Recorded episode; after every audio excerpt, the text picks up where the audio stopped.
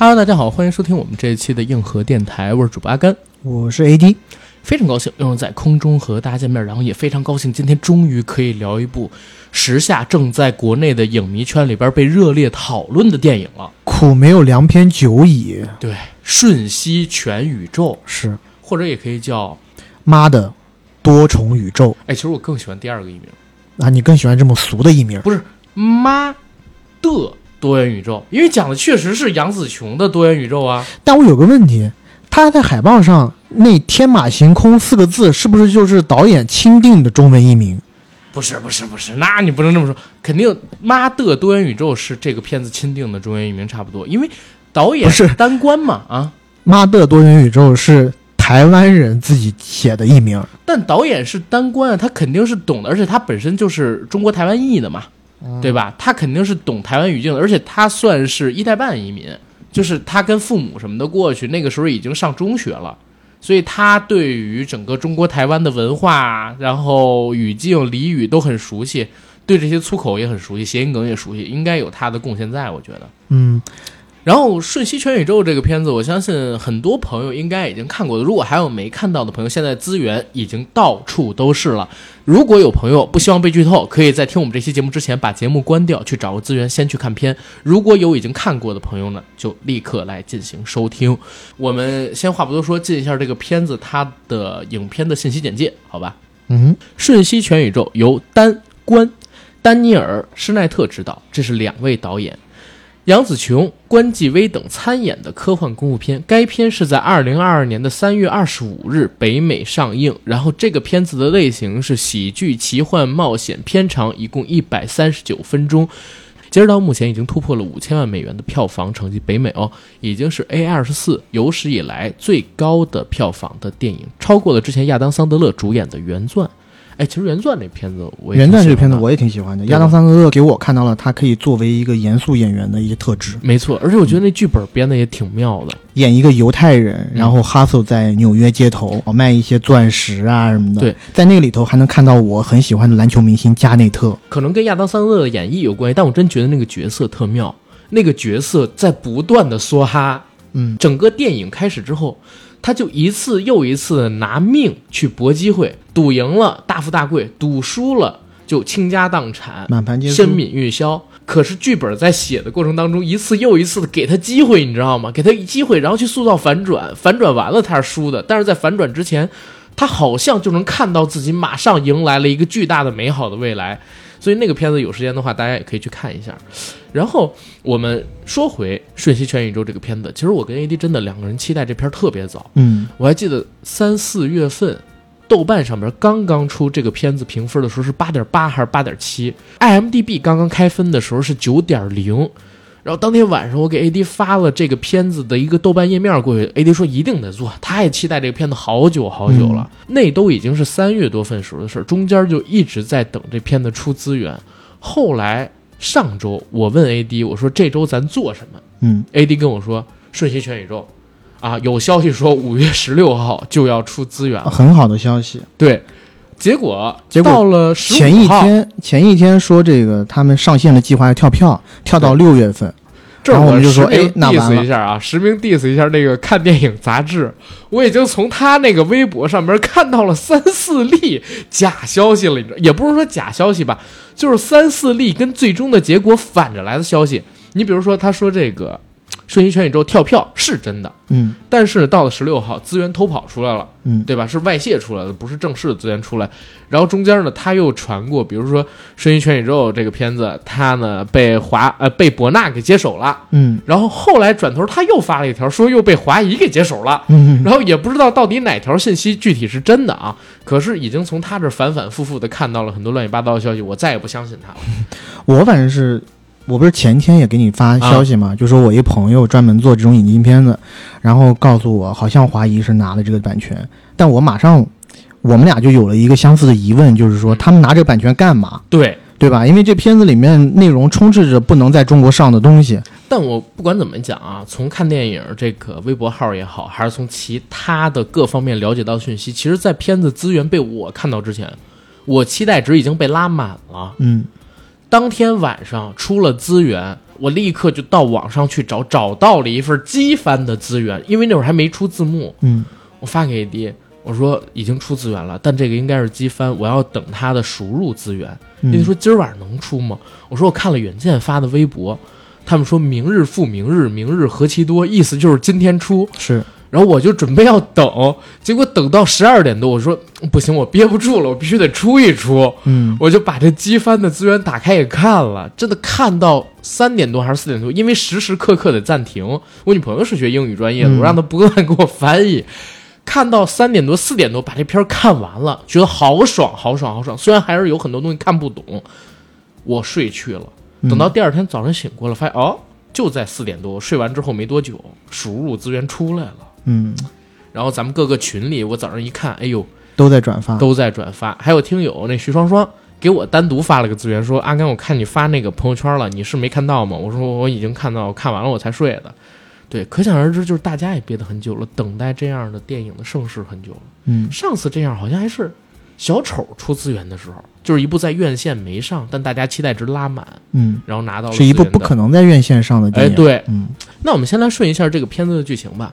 这剧情其实很简单，它的故事聚焦在一个华人移民家庭，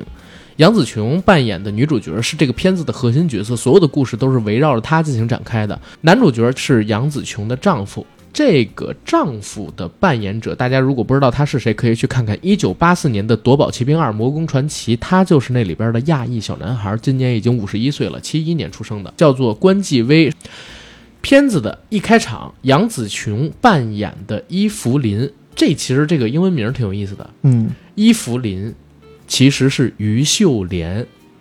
嗯。这个我在看导演的采访的时候，听他亲口说的，说伊芙琳这个名字来自于杨紫琼在《卧虎藏龙》里边的名字于秀莲，因为她小的时候非常喜欢这部电影。伊芙琳和她的老公一起经营着在唐人街的一家华人洗衣店，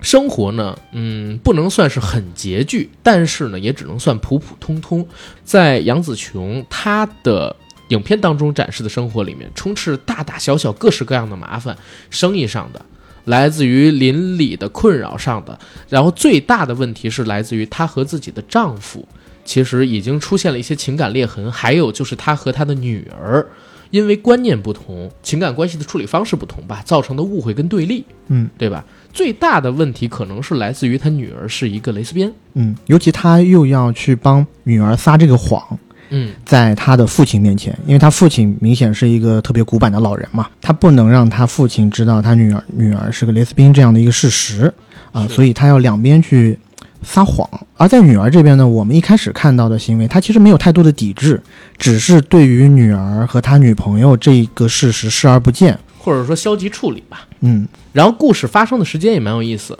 它其实都是发生在二十四小时之内的。然后在这二十四小时的时间里边，电影一开场告诉你，伊芙琳可能要处理两个问题。第一个问题呢，他要面对税务部门对他报税的审查嗯的审计，因为他之前报税出问题了，嗯交的发票或者说报上去的数据，人家核查到有不对的地方。对对，如果他处理不好，可能他的财产要被没收。嗯，所以他要带着家人白天去报税。再有一个事儿呢，就是他要帮自己的父亲，也就是这部戏里的外公，去办一个大 party 嗯啊。这个是要在晚上的时候去进行的。所以在电影的一开场，他就告诉你，今天有两件事儿，要把这两件事儿办完。但是在上午带着外公和自己的老公两个人一起去税务部门接受税务审计的时候，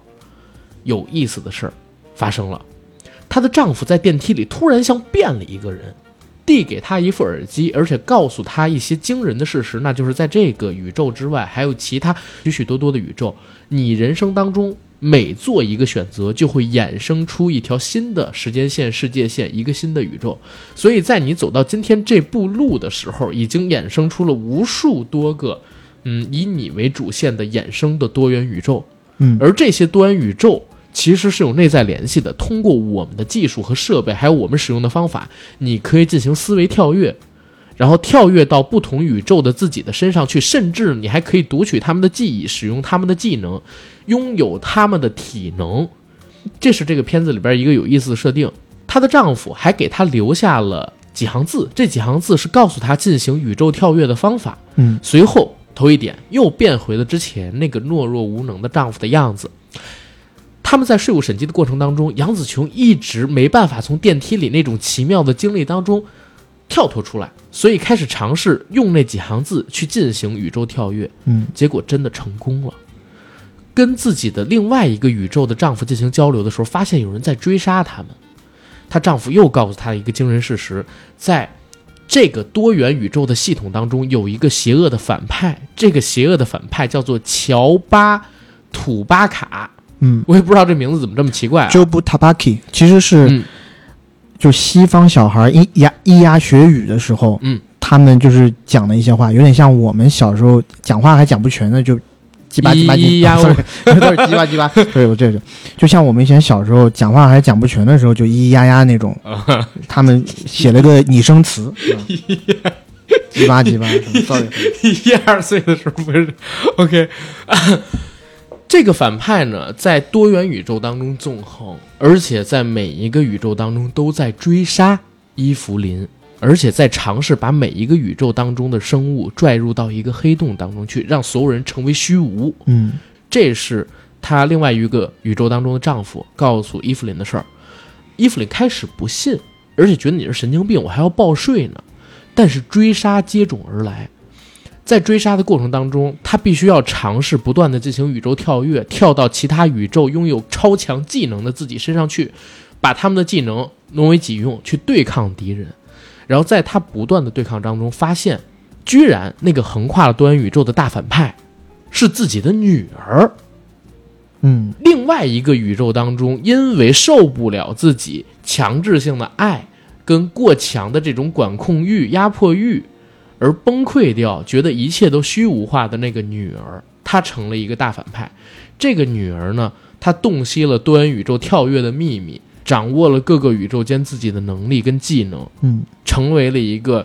无人可敌的大反派。那故事真正的对抗戏从这时候开始，然后从对抗戏开始以后，整个视觉层面上，片子就给了你一个极其享受的体验。反正对我来讲是一个极其享受的体验。在影片结尾的时候，它不出现四个字吗？天马行空，我觉得完全对得起这四个字，因为在打戏和剧情的推进过程当中，不断的近乎二十到三十个多元宇宙的这种跳跃，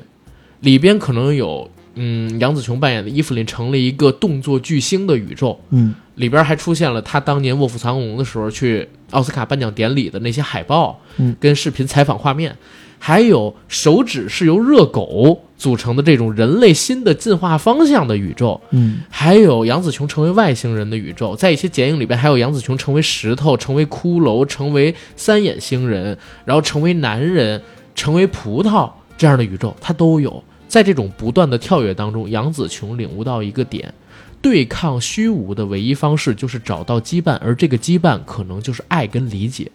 通过爱跟理解去化解他人心中那种虚无主义的苗头。嗯然后影片在最后的结尾，家庭的爱帮女儿战胜了心里的恐惧，还有邪恶，迎来了一个大和解。嗯，差不多就是这么一个剧情吧。因为这个剧情其实说实话，嗯，很难讲述，因为进行多个宇宙的跳跃嘛，看我怎么剪，能不能把它给讲顺。然后你看有没有什么要补充的地方？就刚才我有什么遗漏的点吗？我觉得故事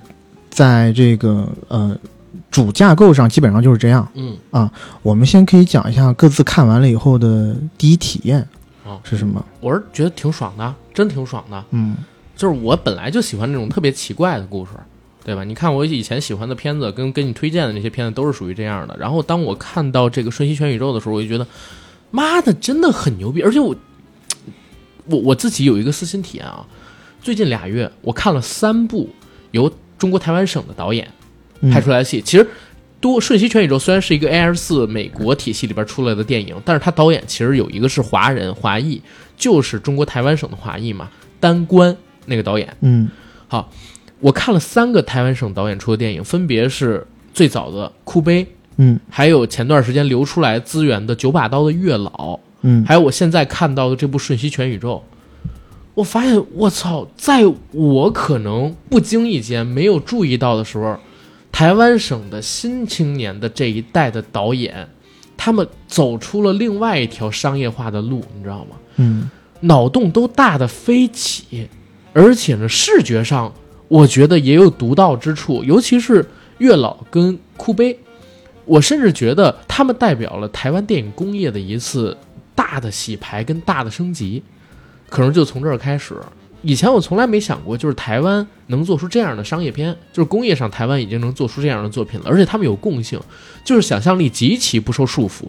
跟我们传统印象当中的那些讲爱情的电影，那些讲呃恐怖向的华人的电影啊，都有巨大的区别。这部《瞬息全宇宙》，我在看完了之后，我更觉得是代表着现如今电影的一种新体验。嗯我不否认它有非常非常多的问题，你比如说，它这个多元宇宙的概念一开始就是错的，嗯对吧？他说了，杨紫琼每做一个选择就会衍生出一个宇宙，那 OK，所有的宇宙都是由杨紫琼衍生出来的，对不对？嗯但是如果其他人在人生的成长过程当中做了不同的选择，他们也会衍生出无穷多个宇宙。那怎么可能关继威想跳到杨紫琼的任何一个宇宙就可以跳到杨紫琼的任何一个宇宙呢？他应该是跳到自己的，因为不同的选择而创造出的不同的宇宙当中去，就相当于两棵树长出了各种枝丫。关继威作为丈夫，他应该在自己那棵树上来回跳，他不可能说从自己那棵树上跳出来，跳到杨子琼那棵树上的枝丫来回跳，来回跳，来回跳。他这个概念根本上就是错的。嗯我都不在乎，我唯一在乎的是什么？就是我在观看这部电影时的体验。我觉得这个体验很好，很有趣，很有意思，这就已经能够满足我了。我现在对电影的要求真的不高，要不然就是你的故事能打动我，要不然你就在我观看的时候能给我一种特别好的享受体验，甚至好的体验都不需要，你给我一种新鲜的体验也可以。嗯。新鲜比无趣但好要重要，嗯。在现在这个时代而言，嗯。嗯。那我看完这个电影以后，我的第一感觉，我应该给你讲过，我是觉得是好看的，是。但是呢，我又没有觉得那么好看。就是这两个导演，丹官，然后还有另外一个导演叫丹尼尔·施奈特，嗯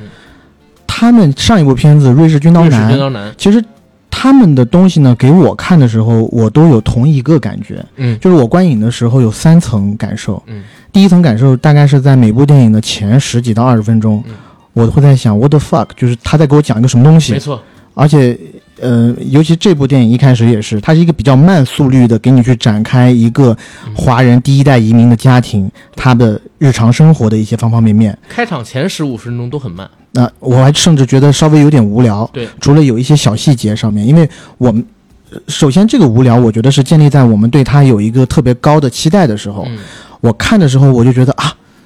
这么高期待的一个电影，前十五分钟竟然是给我这样的一个体验，我觉得有一点点失望。嗯呃，因为如果我是对这个电影完全不知道，就是它的这个评分我也不知道的话，嗯我会比较耐得下心去看这样一个、嗯一个片。但因为在此此之前两个月的这个期待，已经把我的这个拉满，期待值拉得特别满了，所以会让我稍微有一些失望。这个和我当时看《瑞士军刀男》的时候一样，因为因为《瑞士军刀男》这部电影是在当年的圣丹斯获得满堂彩的一部片子。嗯然后等我们看的时候呢，一开始十几二十分钟，我也是觉得导演怕不是在疯了吧？他到底在给我讲一个什么东西？是但是当你熬过了前十五分钟以后，他开始给你展开他的世界观了，嗯或者你在某种程度上接受了他的世故世界观设定以后，你一下就觉得特别有意思嗯啊！我的第二层感受就是我操，精彩！嗯这个精彩大概就是当她的丈夫第一次明确的跟她讲讲述了整个宇宙跳跃是怎么样一回事儿，嗯然后你的使命是什么，嗯然后她开始用这个宇宙跳跃这项功能。去获得各种各样不同的能力，然后我们也透过她的这种宇宙跳跃，去看到了她在各个宇宙里面不一样的人生旅程。嗯我觉得这是特别吸引我的，也特别有意思，而且就像你讲的一样，天马行空的想象力。是但第三层，这个和上一部影片一样，就是不满足，嗯因为这部片子也是，它其实到后面还是回归到一个家庭的对峙嘛是，家庭的情感觉的方向得说的有点。小了，我一个是说的有点小，二一个是觉得，嗯，他想讲的东西我 get 到了。嗯我觉得他最好的结尾是在那两块石头，如果在那个地方。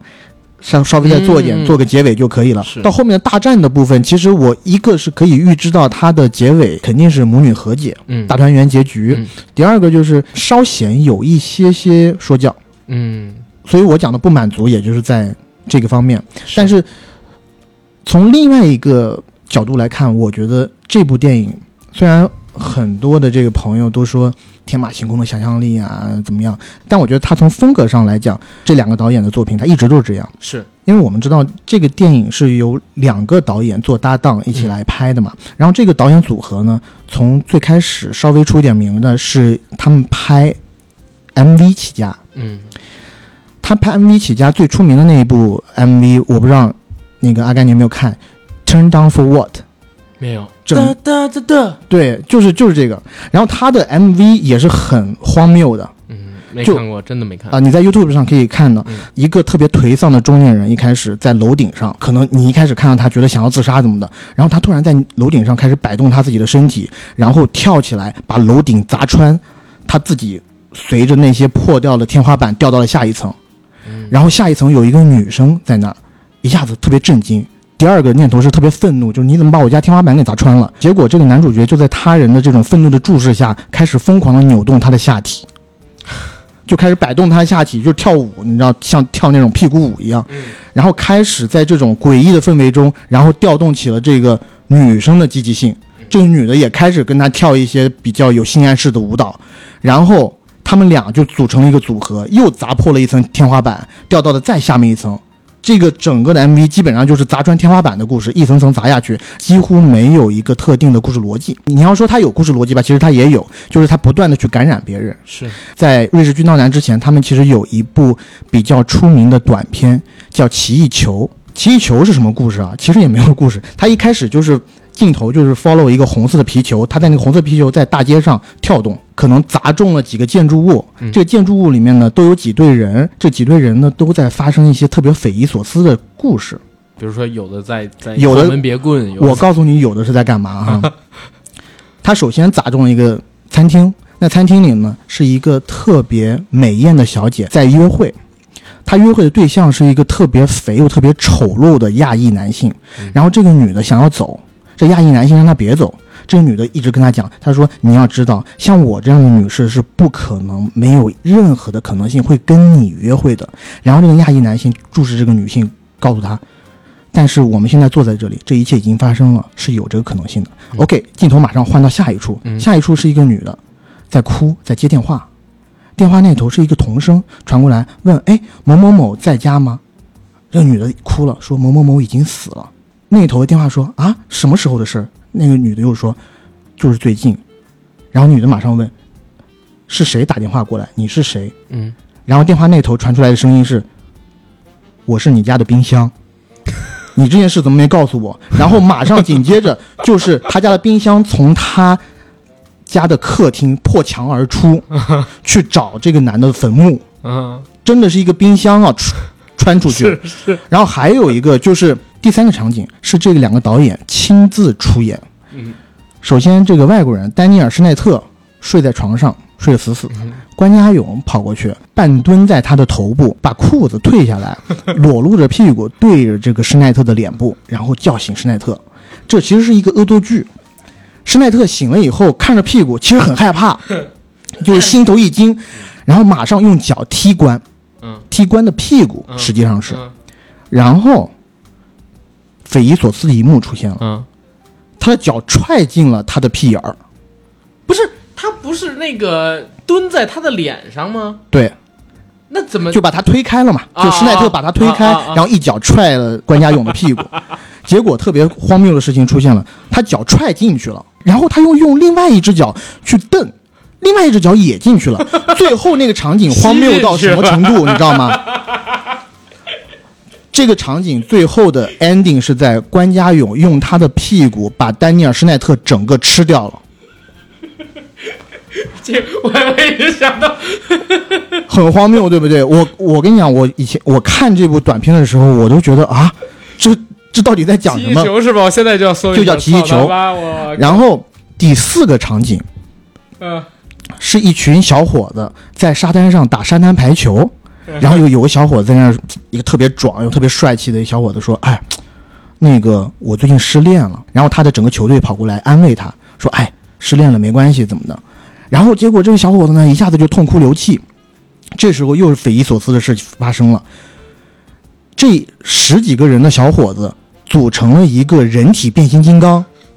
变成一个硕大的一个由人肉组成的机器人在沙滩上，看到了，看到这预告了，然后去找了刚刚把他甩掉的这个女的，嗯然后把那个女的给弄死了。具体怎么弄死的我已经忘记了，反正就是在那个沙滩上做也做了一些特别荒谬的事情。太离谱了。整个奇异球的最后，嗯，就回到了这个我们讲的第一个场景，这个美女和丑男的这个约会上面。嗯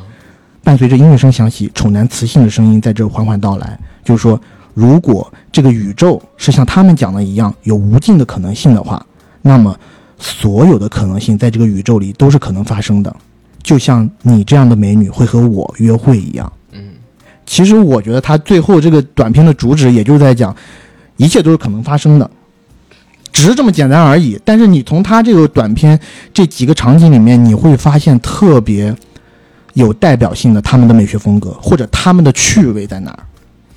是我我已经搜到，大家呃在优酷上可以搜到这个短片哦，十二分五十一秒啊！一会儿录完节目我就要去看一看，操，太有趣了。就这两个导演对屁，对这两个导演对屁脑的洞比菊花都大。是真的，他们对菊花、对这个冈部的一些痴迷，我觉得是贯穿他的每一部作品的。我靠！你说完了，我真是觉得这两个导演真是人才，脑洞比菊花大，这个评语太合适了。你刚才说他们都在跟菊花产生各种各样的关系，对啊你看他的短片那个奇异球里面，对吧？啊菊花直接吃人，对，在那个瑞士军刀男里面，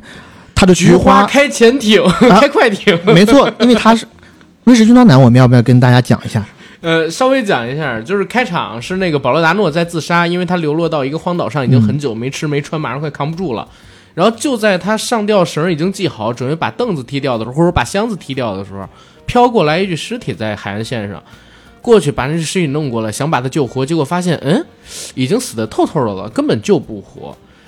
他本来呢又准备把自己系上，然后要死，结果发现，哎，这具尸体在被海浪冲回海里之后，在不断的放屁，这个屁推着这个尸体在海里边像快艇一样游起来了。反作用力，反作用力，然后我操，他脑子灵光一闪，就好像看到了什么特别牛逼的想象的空间，立刻把绳子解下来，用这个套绳系在了这个尸体的身上，嗯。骑到了那个尸体的身上，把这个尸体对准了自己要航行的方向，用屁作为推进力，带着他跟尸体不不不往前走，越开越快，越开越快。然后他把这尸体的裤子一脱，把尸体的头往起一拽，就真的像一个快艇摁下了加速键一样，噔，带他逃到了一个更大的这样一个岛屿上面去。哇！然后这是最开始他发现这个尸体的功能，可以用屁做推进力。对，随后更诡异的事情发生了，他发现这个尸体有各种各样的功能，比如说这个尸体咽下去的石子儿，当去拍打它的背部，或者说把这个身体往后勒的时候，石子儿会像子弹一样打出去，特别有杀伤力，能打死飞鸟、动物，用它去打猎，然后烤肉吃，还可以利用这个尸体的反关节的作用力啊，去打断树木，嗯，对吧？打断树木，然后去做切割，因为这个尸体好像把什么东西都能一下子切断，连腰那么粗的树都可以用一胳膊这样的反作用力给砸断，就是往反处掰一下这个尸体的胳膊，这车这个胳膊砸下来的时候，梆一下树就断了。还有就是这个尸体在不断的交往跟相处过程当中，开始有意识了，能聊天儿，能跟他说话，还能做反应，到后来还能动。然后最关键的是啥？这个尸体的下身会硬，而且这个下身会成为一个类似于指南针这样的东西，给它在海上指方向。还尸体还能产生水，还可以产生水从嘴里喷出来，所以他想喝水的时候就摁肚子，然后喝水就好了。啊，那个是我觉得特别恶心的，特别恶心离谱。然后最恶心的是啥？他把这尸体吊起来，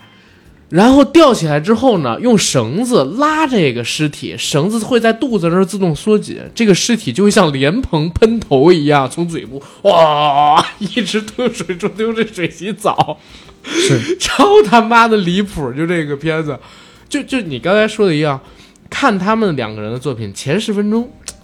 在讲什么？什么意思都没有，特别缓慢的那么一个，好像看很土，呃，不是，好像看文艺片的那种感觉。嗯，然后突然从十几分钟开始就不不断的想象力涌入，天马行空的动作场面就开始出来。然后，但是每一次到最后的时候，你都会觉得好像因为前面飞得太厉害了，对你不好收。你觉得他应该有一个更宏大的命题给你对，但结果好像哎，好好像也就这样哈。对，他嗨不到结尾，嗯，因为实在前面飞得太大了。多重宇宙跟这个瑞士军刀男都有同样的问题。对，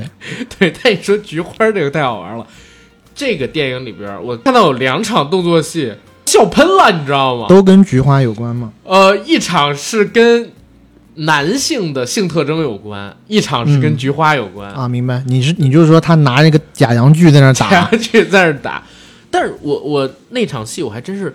这儿我得说一嘴，这俩导演很聪明，就是你看他们成本真的不高，才两三千万美元，嗯但是他们用了好多物理特效，其实就是运镜、转场，嗯然后还有剪辑，嗯，呃，比如说第一场，在我看来非常非常好看的，然后跳出了有点成龙式打斗的那种动作戏，嗯就是他女儿第一次以大反派的身份出现在杨紫琼面前，在通道里边那场戏，那个通道很明显应该是一个集装箱改的。嗯然后他在顶部放了几个 LED 灯，然后那几个 LED 灯呢来回的闪。当闪烁的过程当中，画面不是会变黑吗？变黑的时候，其实就可以剪辑，他帮女儿去换衣服，嗯然后还可以做一些特效场景。这个特效其实是物理特效来的，比如说突然之间出现了雪花四溅跟伤口，其实都可以前一前一秒钟不拍这个有枪的镜头，然后后一秒钟拍一个这个爆雪花的镜头，然后剪到一起去，给你塑造出一种好像哎瞬间出现了一个特效等等，其实是降低成本，但是呢又可以给你一种新奇的视觉体验的方法。你知道他们为什么能这样吗？嗯因为他们我刚刚讲了，他们是拍 MV 起家的，嗯。拍 MV 的成本都非常低。呃，之前我听了他们自己做的采访，确实也是，他们在这部片子里面也是用了很多的土法，对。就所谓的土法炼钢，特效，你甚至都难以想象，就在这样的一个片子，就我们现在来看，其实它的很多特效其实做的还是很出色的。对，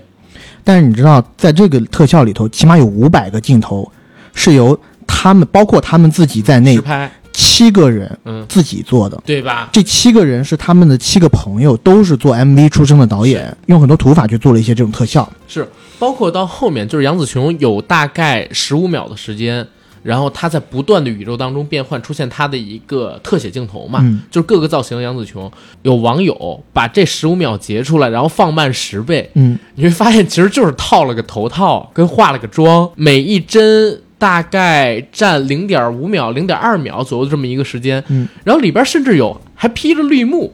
没做完的那种背景的杨紫琼站在前面的画面，就是他用这种快速的剪辑，让你有一种哇，这特效好牛逼，好牛逼。其实真的没花什么太多钱，他这个里头呢，蒙太奇镜头特别多，对尤其是在他宇宙穿越的过程当中，这个东西多呢，就是从那个音乐录影带时代是传下来的。他们其实就是有这个拍摄习惯。然后我听了他们的这个呃采访以后啊，我才知道，他们在写这个故事的时候啊，都不是按照正常我们看好莱坞的剧本，嗯或者就是国内的剧本那个格式来写的，因为他们在这里头包含了各种各样不同的宇宙。对他们其实到后面就是用编号来写的，说杨紫琼在拍的时候就完全看不懂他们编剧到底写的是什么东西，反正你拍就完事儿了。是，所以我能理解为什么成龙他没接这个戏，他嗯看不懂这个剧本。嗯。就是我其实跟 AD 在片子上之前，北美口碑刚爆出来的时候，我就跟 AD 说，我说大哥居然推了这个戏。应该是推这个戏去拍《龙马精神》还是什么呃不是不是，他啊。不是拍《龙马精神》，因为这个戏正式开拍是二零年一月份，《龙马精神》是去年二零二零年吧？二零就是二零年吧，对对二零年一月份，嗯《龙马精神》是去年拍的嘛，那应该是哪部片子？不是无所谓，反正至少是。一九年、二零年那时对对候，成龙很忙，然后把这个东西 pass 给了杨紫琼。对，而且他确实看不懂。嗯但是我当时我还记得，我我跟你说，我特别气愤。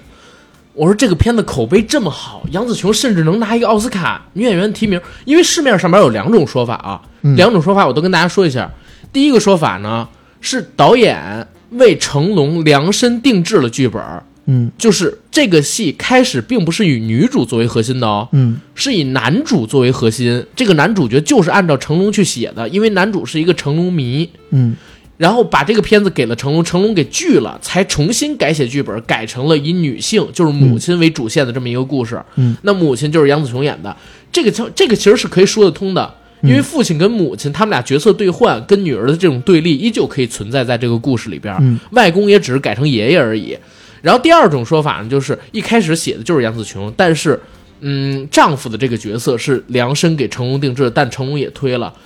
但以我自己啊，看完整个片子之后的感受，就哪怕成龙没有来演，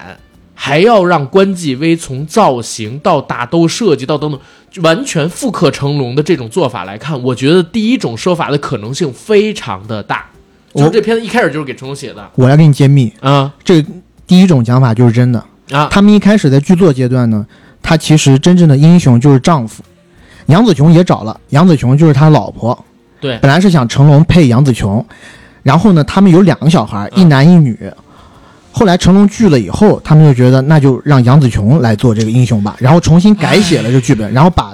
本来两个小孩的这个角色，把那个男的就儿子那个角色也去掉了，嗯，现在就是留下女儿这个。如果成龙来演，投资可能还大一点呢。嗯，说不定真的。对吧？对号召力能强一点，而且成龙要演的话，但是也有一个问题，我觉得大哥不演也是好事儿。嗯，大哥要演的话，这个片子呀，它不会像现在这么飞，里边有很多戏成龙是拒绝的，真的是拒绝。对，有一些那种色情的那个东西，情这种东西，成龙是很拒绝的，而且他其实，在片场还是成龙一定要有自己的话语权，嗯，尤其配合这种不是特别大牌导演的时候。当然，所以也会对片子产，但是我就特别可惜，我还记得那天在微信里边，我直接就开骂了，嗯。跟 AD 我们俩，我说这小吴京老师你不争气，给你机会你不中用啊，嗯，我们期待多久了？就是 AD 还问过我一问题，一月份的时候你还记得吗？是，就是问我就是就比如说大哥要再拍一部，比如说红番区那个级别的电影，然后就立刻那啥，还是。再拍十部烂片儿，但是长命百岁，你还记得当时我的回答是啥吗？你的选择是哪个？你的选择毫不犹豫的就给了第一个，不是我的选择是第一个都不用，他现在就立刻那啥，哦就是最好的结局，是就是他就是传奇，他再拍烂片儿就真的就是你当时也说了嘛，他现在已经就是越往后拍烂片儿的污点越多，嗯，对不对？但是好不容易有这么一机会，他就没抓住，哎，但其实成龙还是后悔的。嗯杨子琼在最近的报道里面讲，成龙听到这消息以后还给他发短信呢，他还问杨紫琼：“哎，你知不知道那两个小孩，那两个小孩，那小孩就是这俩导演，啊，还专程飞到中国来见了他。”然后杨紫琼还说呢：“我知道，但是是你的损失，不好意思。希望以后真的能再合作一部。我觉得是这样，就是我我不知道你有没有看大哥的快手啊，因为我我自己还有的时候看一下他快手，为了他专门关注了。就是我看看他快手上边，我操，几个视频那个肌肉，我觉得打我不是问题，打我两三个都不是问题。就是还有体能的，赶紧搞一搞，对不对？现在六十多岁的这个呃演员们，前两天叶倩文跳舞跳那个我要你的爱多牛逼，然后杨紫琼也是六十岁，成龙现在还不到七十呢，真的趁现在他还能稍微打一打做一做，因为这个片子打戏其实我看了啊，在关继威那一场是非常老套的，但是因为他请了成家班，包括这个片子还有一个动作指导叫李静。是跟成龙合作过《尖峰时刻三》的，也是杨紫琼从上汽开始合作的一个替身动作指导，在美国混的啊，以前在北京也是武术队李连杰的师妹，得过全国武术冠军，就是他们都是跟成龙有合作的哎，。是那个演杨紫琼师傅的那个人对？，就是那个女的。啊然后他们呢，帮关继威设计了一整套的完全复刻成龙的打斗的。最典型的那场戏就是开始拿盾牌杨紫琼的那一场哦，他是复刻了成龙在简单任务里边拿梯子的那场打戏。简单任务里边，成龙不是有一个穿黄黑色运动服，然后拿梯子来回转，然后打人的那么完全复刻，大家去对，连分镜都一样的。然后开场的那个关继威，然后拿类似流星锤的那么一个，就是用自己的包去打人的那场戏。对，前面那场打戏他其实有超十二生肖，嗯所以你看的时候你看不出新意。啊，我看那个的时候，啊我还说啊，难道是抄《绣春刀二》不会，那呃不会。抄的好，与时俱进。他没有打那个流星锤之前，有几个翻腾跟跳起来，然后做鲤鱼打挺的那几个动作，其实我自己看啊嗯是抄十二生肖，就这么来的。他就是想按成龙那个风格去做嘛。但是你呢，没有成龙，你就做起来，你看别人。我看这片子，我觉得最大的败笔就是每一个关继威出场的时候，都让我想到成龙，就好像在看成龙的替身在演。他侧侧面看起来特别特别像成龙，而且特意选的那个角度，就让他看着像成龙，发型也像，就让我很出戏。鼻子也大，对，鼻子鼻子也大，然后还叫的大鼻子，外号还叫的大鼻子，我也觉得特别离谱。然后，然后，然后这这这这个东西当然无所谓了，是一个题外话。希望成龙大哥以后能跟他们合上。我们说回这个片子，它的制作上面去。这两个导演不光是脑洞大啊，而且对细节把控特别强。因为在这个片子里边不是有一设定吗？他们必须要做一些奇怪的事儿，嗯，然后才可以进行宇宙跳跃。这个设定是我特别喜欢的，对吧？就他们在片子里面一讲出来这一个设定以后，我觉得，哎，他后面就可以有很多的延展、离谱的事儿，对对吧？但是我为什么说细节做的特别好？因为有一场戏，我真是觉得这俩导演简直是细节狂魔。那个女儿第一次出场那个戏，刚才我不是说可能是在一个呃车厢里边，或者说一个那个运货车的那个车厢里边拍的嘛，只是改了一下那个背景等等的。那个女儿开场出来，她先是按空中打了个音乐什么的，对吧？打了音乐其实是没有音乐的。他为什么要打这个音乐？就是因为他要跳跃。然后后边呢，有人用枪指这个女儿的时候，这女儿对着那枪抽了一口烟。嗯，其实也是一个奇怪的举动，在跳跃。所以你看那场打戏，虽然可能才两三分钟，那个女儿呢来回的变换造型、形象，使用不同的技能，但是她所有的使用技能前的一个跟动作戏连贯在一起的镜头，都是他在做一个奇怪的事。但是你在看的时候，你几乎反应不过来。我是看第二遍那场打戏的时候，我才反应过来，我操，原来他前边对着枪抽烟，然后调音乐。然后包括就是他对着母亲假装有番茄酱，嗯，好甜，这样感觉其实都是在做奇怪的事儿，为了跳跃做准备。嗯，就这些细节只在两分钟里边，然后他还跳跃了五六个技能出来，就觉得我操，真的太牛逼了这俩导演。然后后边杨紫琼那个跳跃，就大家已经看完了，然后也也都比较理解了嘛。杨紫琼不像他女儿用的那么熟，可能看起来就更奇怪一点，嗯，或者说看起来更直观一点。但他女儿这趟。这行云流水，因为他女儿已经是完全掌握了跳跃技能，是。对，所以他用起来太熟练了，你都看不出来他用了什么奇怪的举动，但他就是能做出来了。他们要做这个宇宙跳跃的时候是要有一个开关的，这个开关就是以你正常人来讲，你在这个宇宙你永远不会做的一个事，或者很不经意间。做的那种奇怪的事儿、反逻辑的事儿才可以。嗯，所以那个 关继威想跳一个体操运动员，要拿纸去拉手，人说只有在不经意的时候才能拉伤手啊。然后他就不断的试、不断的试、不断的试，然后才能去跳跃，还被人给打断了。但是这这个我我觉得真的也蛮牛逼的这个设定，因为只有这个设定才能引出来后边那场就是菊花大战。是，对，但我觉得也不奇怪了，因为。据说这个片子的第一稿剧本，剧本长度是两百四十页啊！你想他 refine 了这么多次，到现在那肯定已经想得透透的了，把他们这个内里的逻辑啊什么的。是，但是我真的在想，就是这个剧本，你知道以前不是有一笑话吗？嗯，说为什么低俗小说的剧本被送到了几十家好莱坞公司去，都没人看得懂，想拍，最后只有那个维斯坦敢拍。就是因为低俗小说那剧本，当时的好莱坞的人看不懂，因为这一场戏可能还是光头，呃，布鲁斯威利斯，然后下一场戏突然就告诉你在饭馆里边俩人在进行一个什么样的对话，再下一场戏就是俩人在开车，就是那个那个呃萨米尔杰克逊，嗯，跟跟那个演员特拉沃尔塔，嗯，他们两个人在车里就是三段戏嘛，然后他平行来这种好莱坞的人根本看不懂，觉得是个大烂片儿，那个时候大家不知道什么叫多线程叙事，然后。这个电影也是一样的，我觉得没有几个人能看懂什么叫多元宇宙叙事吧。剧本里边他讲，哦，这个编号是这个宇宙，这个编号是这个宇宙，他在想这个宇宙发生的事，但下一个宇宙已经开始产生什么样的联系？我觉得没人看得懂。大家对于多元宇宙，在这个片子出来之前，我真的啊，我我也看过几个多元宇宙的电影，尤其最近《奇异博士二》，嗯，疯狂多元宇宙，你看了之后，你发现，嗯，真的就很老土，你知道吗？他还用了一个嗯什么样的概念？就是我穿越到另外一个宇宙去。那我穿越到其他宇宙这种，我已经看了很多遍了，对吧？你只是穿越到不同宇宙之后，看到不同宇宙的自己，或者说跟其他宇宙的自己产生了联系。但是像他这个片子这种，你在一个宇宙当中选择了某一个东西，会和其他宇宙产生联动，各个宇宙中产生联系。这种的同步进行的片子，我还是第一次看见，或者说很少看见吧。可能之前隐隐约约有，但我不太记得了。而且到最后大结局的时候，我觉得有两个点处理特别好，因为他前边给了一个提要，就是因为他的女儿在不断的宇宙跳跃之间，已经整合了所有宇宙当中的世界观还有人格观，就是他所有宇宙已经跟自己那个拥有了无数技能的那个宇宙当中的自己产生了连接。这一个宇宙当中进行某一项选择，比如说跟母亲决裂，其他所有宇宙都会产生共性的影响。所以在每一个宇宙里，他可能跟自己的女儿关系都是不好的。所以到最后的时候，他如果和母亲和解了，那所有宇宙当中的那个女儿都会和母亲和解。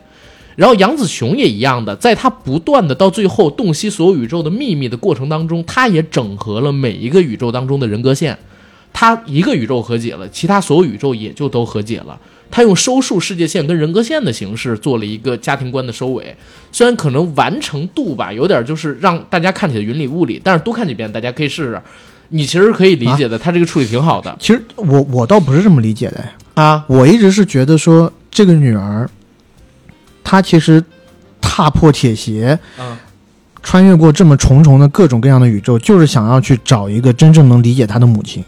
就真正可以跟他和解的母亲，而这个宇宙里面的杨子琼就是那唯一的那一个。呃，我我的理解是他女儿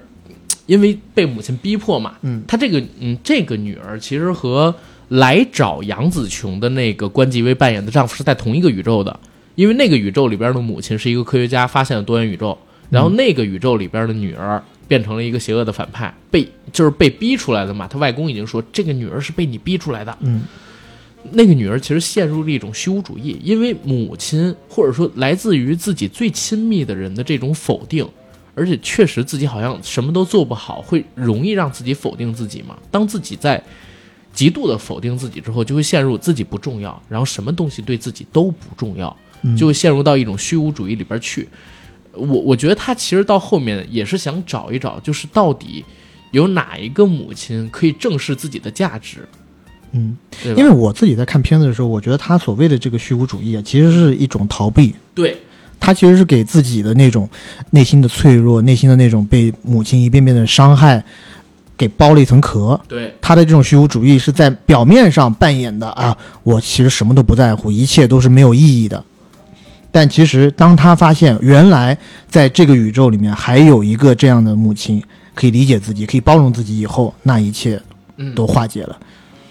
是，哎，我觉得这样，咱们这个片子，因为它的很多场面非常有意思，我们来各自列举几个自己印象最深的名场面，好不好？嗯嗯嗯。啊，我我我许一个，可能不是印象最深，但我觉得真的超级离谱的，是他妈的当那个他的外公，然后用自己的轮椅改良过的轮椅，嘣冲过去把他压在柱子上的时候，他两只手都被困住。被这个椅子给困住，被椅子背儿，只有两个小拇指露在外面。然后突然之间，他在进行宇宙跳跃的时候，听到了那个传说中的功夫大师跟他说的话：“功夫不只是拳脚，小指也可以是功夫。”嗯，然后镜头就开始闪回到之前他第一次穿越到这个功夫巨星，了解他的过去的时候，他练功的那个画面里边，不是有一镜头，他用两个小拇指在做俯卧撑嘛？嗯。然后呢？突然告诉你，这个小指在过去练功的过程当中已经无坚不摧了。然后有一个镜头，这小拇指有特别强壮的肌肉在第二指节那儿，叭凸起来一个特写。然后小拇指一崩，梆，那两个椅背儿就断了。然后他用小拇指打人，把一个人打飞起来之后，那人落下的过程当中，小拇指弹了一下，梆，那地上炸起土来。我觉得那个场景是很离谱，也很有妙思的。嗯，对。然后这算是一个吧，你你你也列举几个。我要讲的就是那个了，就是在税务大厅里面，然后大家一起在那儿抢钢塞，对吧？因为因为当时在那个税务大厅里面，他们已经遇到了这一批要追杀他们的人。嗯。然后当杨紫琼在和这些人做搏斗的时候，应该是有两到三个大汉吧，他们都想要通过这个宇宙跳跃去夺得一些新的能力。嗯。但他们想要夺得这个新的能力的方式。我们之前刚才讲的，他要做一个离谱的事情嘛。那这离谱的事情是什么？就这些大汉要争先恐后的去抢那个钢塞，要坐上去。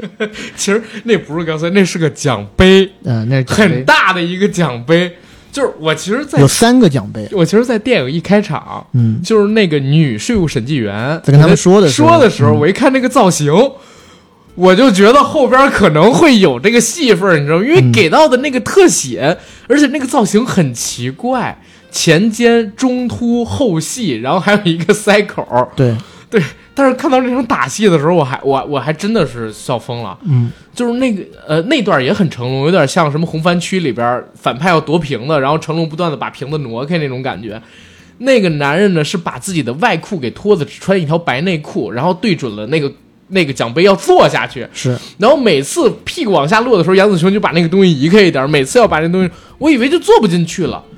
旁边突然来了一光头，那光头我操跳起来得有两三米高，对准了那个狠狠的砸下，而且当时那个画面还给他打了个码，让你知道这哥们儿是什么都没穿的，嗯，哥们儿坐进去了，疼都没疼一声，摁下耳机按键就穿越成了一个洪拳大师打洪拳，我操小念头，然后跟杨子琼开揍，揍的时候那个刚塞那个奖杯的底座儿你还看着、嗯。看着在屁股后头甩，然后杨子琼正跟他打着呢，啊，突然那个刚才穿白内裤抢不到钢塞那哥们儿又来了。然后他屁股后头甩着一个更长的一个类似奖杯那样的一个毛毛虫，那么一个彩色的，也是怼在他屁股里的。然后他打的时候，那东西更长，还有来回扭。最后杨子琼怎么打赢他俩的？是他们俩朝自己飞过来的时候，杨子琼在中间旋身，左手抓住胖子的钢塞，右手抓住白内裤的钢塞，把这俩钢塞扯出来了。我真的觉得超级他妈离谱，且不说这个那么大根啊，塞完了你扯出来，你疼不疼？你刚裂不刚裂？我前段时间发生这故事，你都已经是那么小，我都不行，那么大根的东西进去不润滑，我靠，也不也不洗肠儿，太离谱，也呃也不灌肠，太离谱了，你知道吗？是。其实当时我看到那个女审计员在说他的那个奖杯的时候，我我其实当时是笑的，因为他就是说，因为女审计员嘛，要面对形形色色各种各样的人，那么这些人走到审计这一步，那肯定就是因为税务上面出了一些问题，那他们就会提供出来各种各样的借口。女审计员当时的原话是说。你看到没有？我这里有三个奖杯，都是因为我在这个位置上坐了很久，我听了太多的 bullshit，所以这个奖杯是和 bullshit 有那种双关语的意思。听了太多的屁话才能对听了太多的屁，话。对，然后我当时是，我我我有我我嘴角有一丝触动，你知道吗？但我马上一想，我想，嗯，这俩导演真的一以贯之，你知道吗？就他对于下三路的这种痴迷，在他每一部电影作品里面都有出现。是，哎呦呵，然然后还有一个名场面，在我这看啊，可能就是呃杨紫琼，然后突然穿到一个那个做铁板烧的厨师身上，嗯然后因为我之前他之前玩了一个口音梗。就是他跟自己的女儿说：“哎，在别的宇宙里边还有一哥们儿，我不知道你们有没有看过，帽子里边有一只浣熊，嗯，对吧？然后那浣熊操作他的头发，然后料理鼠王嘛。对，我就当时想，他应该是说错，或者说最开始我因为看的是机翻，嗯，他说浣熊，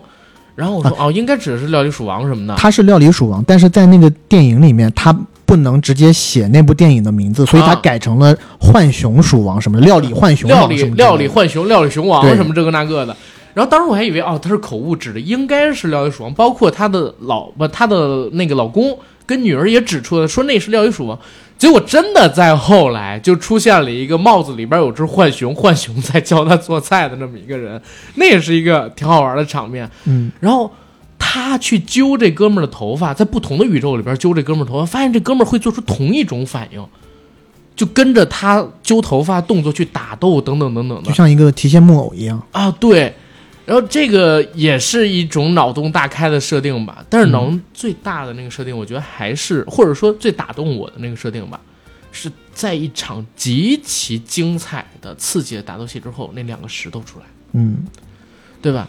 然后那个对话还特别有意思，因为他用的是字幕，俩舌头在那交流，就像看 PPT 一样。对，你在这儿，对我也在这儿，哈哈哈，俩人聊，然后说这儿好安静，真的很好，这是哪儿？这是一个不适合生物生存的宇宙。没有生命的地方。对，然后那两块石头当，而且画面也特别好，没有任何配乐，就是风声。嗯，然后在峡谷的顶端看整个荒凉的世界，那那感觉让你觉得之前所有的争斗其实都没意义，嗯，对吧？突然之间有一个极大的反差，确实像你说的，如果收在那儿会很好。对，而且更能体现就是 everything everywhere，嗯，就是你有各种各样的可能性。对谁说别的多重宇宙里面你一定得是个人？对，你可以是个石头，你甚至可以是坨屎，是。对不对？还有一个是葡萄而且他们这部电影呢，总共拍了三十九天，啊，其实是拍了三十九天，只拍了三十九天我靠，所以特别效率特别高。呃，其实是四十三天，他们说的，嗯，额外那四天是拍这两块石头，在内华达州还是什么州的一个沙漠里头，然后拍这个石拍这石头，因为特别特别热，我不知道为什么他们拍了四天。确实，我觉得还是挺挺牛逼的，尤其是你想想看，在如果在影院里面，在前一场那么热闹的戏以后，突然一个大安静，对，然后 PPT 风声，然后风声其实也很细微，对，然后就是看上那个荧幕上的字，但是呢，那个字好像也没有，如果我没记错的话，是一点配乐都没有的那个段落，有哦没有，但是我会觉得还挺受触动的。对，如果收在那儿，或者最后的结尾再给一点那样的镜头，我会觉得很好。或者就是那个石头戴上眼睛，女儿的石头往下滚，在那一块儿选择收母亲跟着滚一下或者怎么样，都可以的。嗯，但反而最后到真人的时候，就力度上稍微差了一点，嗯有点落入俗套。但按照这两个导演他们自己的意思来讲，嗯他们这其实也是也是反套路，嗯因为呃，这是他们第一次导演动作片。嗯他们所有东西，据他们自己说，就是现学的，啊，包括动作设计啊什么，他们也也不懂，就是现学。然后他们在编做的时候呢，他们就在想，那我在最后如果以动作片的传统思路来讲的话，大动作戏大安定。一一定要有个特别大的打斗，要不然大家的离场感会很不满足嘛。对，但他们偏要反其道而行之，就是反派用动作来打我，我的女主角就是要给你善良，用爱来感化你。爱你最大。你越打我，我越给你爱，越给你善良。你往在那里深挖一下，这其实是不是跟耶稣基督那些差不多？你扇我巴掌，我再给我再给你另外一边再这扇。就是台湾省导演一以贯之的爱最大、爱无限，你 知道吗？我还记得，我操，当年李逍遥打拜月，到最后用了一招爱无限，然后拜月就死了。我不知道这这是怎么打死的，你知道吗？靠！哎，但是说到结尾，结尾还有一个我不知道算不算彩蛋，但是我觉得特别荒谬又好笑的事儿，嗯，就是外公不是一直坐在轮椅上吗？到最后，外公呢变成跟了类似半机械半机人一样。械人穿那种机械骨骼，他那像轮机械外骨骼，但是那些外骨骼在我看起来怎么好像用用那种烤面包机串起来的一样，对对我就觉得啊，就那好奇怪么东西？很细节，但是很好笑，你不觉得吗？就是 是我我就跟你讲，我看这个两个导演拍的作品的时候，我我会觉得观影感受有点撕裂的，因为他们在一些剧作上，嗯，譬如说一些反派的设定，或者是在一些特别严肃的场合，你。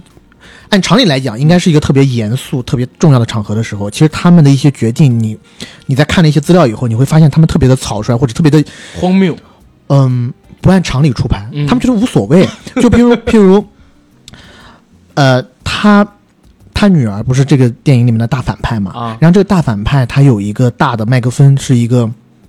，sorry，他有一个大的末日机器，是一个飘在空中的 bagel。对，因为我看这部电影的时候，我对于他们为什么要把这个甜甜圈或者是这个贝果 bagel 嗯，作为这个末日毁灭机器，我会觉得百思不得其解，是怎么样？为什么？难道是跟那个《银河系漫游指南》里里里面一样，到最后给你讲一个最终答案是二十一、四十二，四十二？Sorry，啊我我还除了一半啊，呃一半的答案吧。我就觉得啊，为什么？然后我就去查了很多这个报道，然后他们自己说，你知道为什么吗？嗯因为这个大反派啊，他其实是有一票信徒的嘛。啊他们在剧作的时候呢，会发现，因为这反派本身就是虚无主义者，但是呢，他又有一票信徒是要跟着这个反派的。他们一开始的时候还想要给这个反派建立一个教派教义。你在看这部电影的时候，你也会感觉这反派其实有点像魔教教主一样的。对对吧对，宗教他们在写剧本的时候会发现，哎，如果我要给他教义的话，把这个教义写的特别完善，那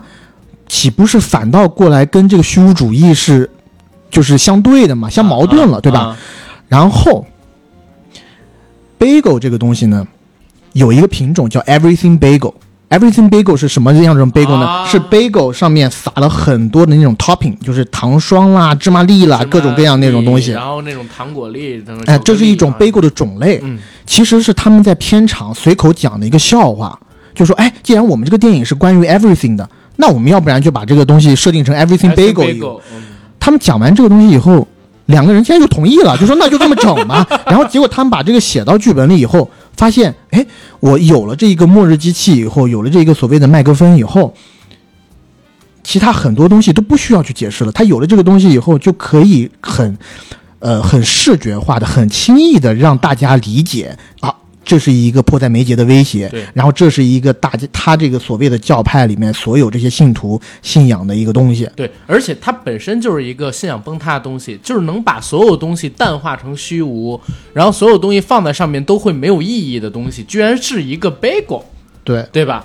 这个就让呃整个电影的主旨，或者说在他们命题下的这个母题变得清晰出来了，对，嗯，但是我在看到他们这个解释以后，我真的觉得荒谬。有几个人可以像他们这样写剧本呢？尤其他们在一个采访里面说，当然我我这个是抱怀疑态度的哈，而且我们因为他们本身讲的时候是笑着说出来的，我觉得有可能是也是讲笑话。他们这两个人说，他们没有看过任何关于罗伯特麦基写的东西。故事这本书就是每一个写剧本的人应该看的东西。他们说，他们从来没看过。但我不知道这是一个笑话还是怎么着，反正没准真的有可能，呃是没准，因为他们写的。他们写的东西都是跟那些三段式是反着来的对，嗯或者就根本就不遵从任何的模式。对，他全都是在反设定的，他所有的作品到目前为止的，但我也在想，就你你说，你觉得看这个东西很新鲜，嗯很新鲜，就是因为这两个人他是反着来的嘛。对。但是之后还能出现，就除了这两个人以外，还能有别的导演是这么做吗？我真的很怀疑。是。哎，对，呃聊到这儿呢，正好还说一嘴，这俩导演虽然可能没太看过剧本创作的书籍啊，嗯但是他们一定是看了大量电影的。啊，那肯定对，因为在这片子里边有无数个致敬。是对整个故事的概念，我觉得啊，最开始的设定应该是来自于李连杰的那一部《宇宙通缉令》，The One 我一开始跟你这个想法是一样的，啊但是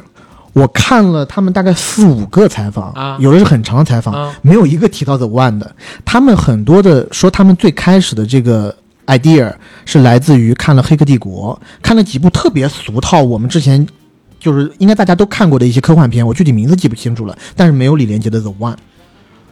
是不是因为是成龙的粉丝，所以不提呢？呃因为我有一段时间我也陷入过这种问题，因为我特别喜欢成龙，我就特别讨厌李连杰。呃，我觉得没，我觉得没有，因为他毕竟他们在写作的时候确实是遇到了一些挫折的。这些挫折是什么呢？就是他们开始写的时候是其实挺早的，二我们讲二二零一零年代初他们就开始写了，嗯然后写到中段的时候，他们非常挫折，是因为看到了像蜘蛛侠多元宇宙这样的电影出来了。啊，然后施耐特说，他最大的一次挫挫折是看到《Rick and Morty》第二季出来了。啊，对对对，第二季那动画片看了几季以后，他说我不写了，我没法写了，这超不过人家都已经玩就是玩透了。是然后后来他们还是痛定思痛，就是说从 Rick and Morty 他们可能看了几集，就说之后的不看了，是，我写我的。因为 Rick and Morty 有呃，我忘了是第二季还是第一季，最重要的那一集是啥？哦，这个宇宙他们自己生活的宇宙当中已经被他们毁灭掉了。然后他们只能跳到另外一个宇宙当中去，把自己杀掉，埋到家里的后花园，然后再占据他们的生活。就是 Rick and Morty 两个人嘛，嗯就是他已经能够故事写成这样。就是我我当然动画片，我觉得相比真人，为什么大家觉得可能更精彩一点？因为动画片更没有定式，嗯你想怎么写怎么写，想怎么画，而且大家真的不会去寻求动画片的逻辑哦。我看豆瓣上面有一条特别有名的差评是说，哎呀，这个跟 Rick and Morty 差远了。说天马行空，我说如果 Rick and Morty 是真人的话，他不可能有这个好，你知道吗？或呃，也不是说不可能有这个好吧，就是如果他 Morty 如果是真人的话，他啊不可能偷拍的。对，就是他 Rick and Morty 如果是真人的话，他限制太多了。因为人跟动画它本身从视觉上边能做出来的人物的造型跟抽象化就不一样，嗯，对吧？然后，而且动画大家真的不会去追逻辑。瑞克莫蒂其实有无数的逻辑上的漏洞，如果它变成真人电影，但只要它是动画，我都不在乎的。是什么黄瓜人？对，黄瓜黄瓜变成一个机器人，操，太离谱！但他这个电影有点往那个方向走了啊。哎，但我我讲真话，我我自己在看这部电影的时候，我自己，嗯，把我放在如果是 studio 的一个 head 或者是一个部门的掌舵人的话，我在想，我看到这个剧本的话，我也是三思的，所以。正是因为这个原因，就是我觉得大厂很难接受这样的剧本。这就要聊一聊 A 二十四这家公司了，嗯，对吧？其实 A 二十四这家公司真的是最近几年风头很盛很盛的一家独立电影公司。我们细数一下它在奥斯卡上面的成果啊。今年奥斯卡上边其实有一部片子《麦克白》，对吧？它提名了但没获奖。这部片子其实幕后背景里边就有 A 二十四，嗯。那前几年《月光男孩》可是得奖了的哦，嗯，对吧？然后再往前走，我们想一想，最近几年当中，在影迷群体里边都能引起极大反响的，有一批死忠的电影，比如说《X》，嗯，那部去拍片过程当中，拍特殊的电影片的过程当中，然后发生恐怖事件的 X A R 四出品的，罗伯特·帕丁森在《好时光》之后最受瞩目的作品，在呃《信条》之前其实是《灯塔》一部克苏鲁的片子，对吧？然后那部片子也是 A 二十四出的黑白题材，一比一点三比例的这么一个画幅啊，一比一点一三比例的这么一个画幅，接近于正方形的这么一部黑白的电影，也是 A 二十四的。呃，然后《遗传厄运》被大家誉为《电锯惊魂》之后最好的恐怖片，甚至有些网友给它的评分比《潜伏》跟《招魂》还要高哦。《遗传厄运》也是 A 二十四的，《仲夏夜惊魂》也是 A 二十四的，就是现在。大家如果去找一个类似于九十年代米拉麦克斯那种电影公司的话，我觉得就是 A 二十四。他给我的感觉是什么呢？好莱坞大厂出的片子，我觉得可以看，但是不一定会有惊喜哦。它已经很流水线了，很多时候，嗯，比如说我们还可以提一下，就像今年上的那个《神秘海域》，虽然动作戏可圈可点，卡斯很大，投资很大，特效很爽，但是它给你的惊喜呢，就是。不功不过，他也不会做的烂到哪儿去。但是你说超出你想象极限边界的那种片子，很难从这种片子里边出来。唯一这几年只有一部，就是索尼的那一部平行宇宙蜘蛛侠平行宇宙动画片儿，那一部是给我看疯了。我没有想到，就是大银幕上边看到的超英的，哪怕是动画电影能做成这样，想象力飞起的。但是 A R 四，它最近这些年每一部给我的片子都有类似的体验。到了这部瞬息全宇宙。几乎是到达了一个高潮，对吧？而且有一个点，我不知道我理解的对不对，他们好像在刻意回避去做那种大投资、大成本、大产出的片子，就是要搞独立制片，小中小成本。你说 A 二四，A 二四，我觉得这个可能和他们的这个，当然和他们创始人的这个喜好有问题啊，不，sorry，我觉得这个可能和他们创始人的喜好有关。那另外一个，我觉得，呃，中小成本的体量的话。比较能风险可控，嗯，所以他们才能做一些特别飞的东西嘛。然后我手里边现在有一个 A 二四的片单，我可以给大家念一下啊。春假，啊，嗯，导演呢是哈莫尼科林。这部片子其实说实话我没看过啊，跟他同年的另外一部我是很喜欢的，我觉得有点意思，是索菲亚科波拉的《珠光宝气》。这个片子里边其实还有艾玛沃特森，是我觉得他最近十年来吧，可能。演的算是稍微有一点点惊喜的角色了，我很不喜欢《美女与野兽》那部片子。然后，二零一四年比较知名的片子由 A 二十四出品的就是《皮囊之下》，由寡姐奉献了自己，可能说算是银幕全裸初次吗？还是这个我不太清楚。好反正里边是有大戏的，对演出。然后一五年有三部我很喜欢的片子都是 A 二十四出的，分别是《机械姬》、嗯，《艾米》，就是毒后艾米。二十八岁就死掉的那个美国的知名的女歌手 Amy Winehouse，对，然后还有一部就是《房间》，《房间》还拿了奥斯卡，嗯，对吧？《房间》确实相当不错，非常非常不错，尤其那个小男孩前途无量，现在也不知道去哪儿。然后二零一六年有四部片子，我觉得喜欢，对。龙虾，龙虾，龙虾，那个前两天我还回看了呢。啊，就是他们要你那个可以回看，回看，我觉得蛮有意思，设定蛮好玩啊。那那那个电影我是看了一遍，我就不会再看了。呃呃，那那那个女演员不是男演员是谁？以前就是这次演企鹅人那个，那个那个那那个啊，科什么？克林法瑞尔，呃，克林法瑞尔，对对对，他演的。然后那个设定是啥？就是你必须找到对象，找不到对象，你要就会变成龙虾，变成一个动物。对他自己选的是我要变成龙虾，然后有人是大多数人选择变成狗，对吧？特别好玩。然后《瑞士军刀男》也是一六年的，《月光男孩》也是一六年的，然后还有一部是德帕尔玛那个纪录片儿，也是一六年，大家有时间可以去看看。然后一七年，一七年有几部片子我真的觉得很好啊，《好时光》我一再提过，罗伯特·帕丁森跟华金·菲尼克斯在戛纳 One by One 影帝 One by One 的一部作品。然后《鬼魅浮生》，大家也可以去看看。嗯，呃，一只套着白布单的一个鬼，特别简陋的鬼，成本极低，成本极低的一个片子，不可怕，爱情片。然后，博德小姐，嗯，佛罗里达我自己也特别喜欢，对吧？佛罗里达乐园，还有灾难艺术家，是一七年的。对然后一八年呢，就是遗传厄运；一九年是灯塔、仲夏夜惊魂、原钻。别告诉他原钻，这一九年四部我都非常喜欢，尤其是原钻。然后二零年触礁，索菲亚科波拉的；二一年米纳里，麦克白的悲剧。这俩其实我说实话就觉得比较一般了啊。对我也觉得米纳里尤其一般，除了它的 OST 好听以外，对吧？嗯，然后二二年瞬息全宇宙，就你现在我们来讲一讲啊，美国独立电影制作，它里边对于美国独立电影的定义，说的是一九九零年以后的成本制作预算不超过一千五百万美元的美国电影就叫做独立电影，也就是说，在 A R 四出品的绝大多数电影都是符合于这个标准的。其实《瞬息全宇宙》已经算是预算比较高的一部了，依旧没有超过三千万美元。然后我告诉你，嗯独立电影里面最高成本的电影是啥？哪个月球陨落，啊？一点几个亿，但那个于文文嘛，A R 四应该是二零一二年的时候才成立的，对吧？那也就是说，到现在为止才只有十年，十年的时间里边儿，他被美国 GQ 说是好莱坞搅局者，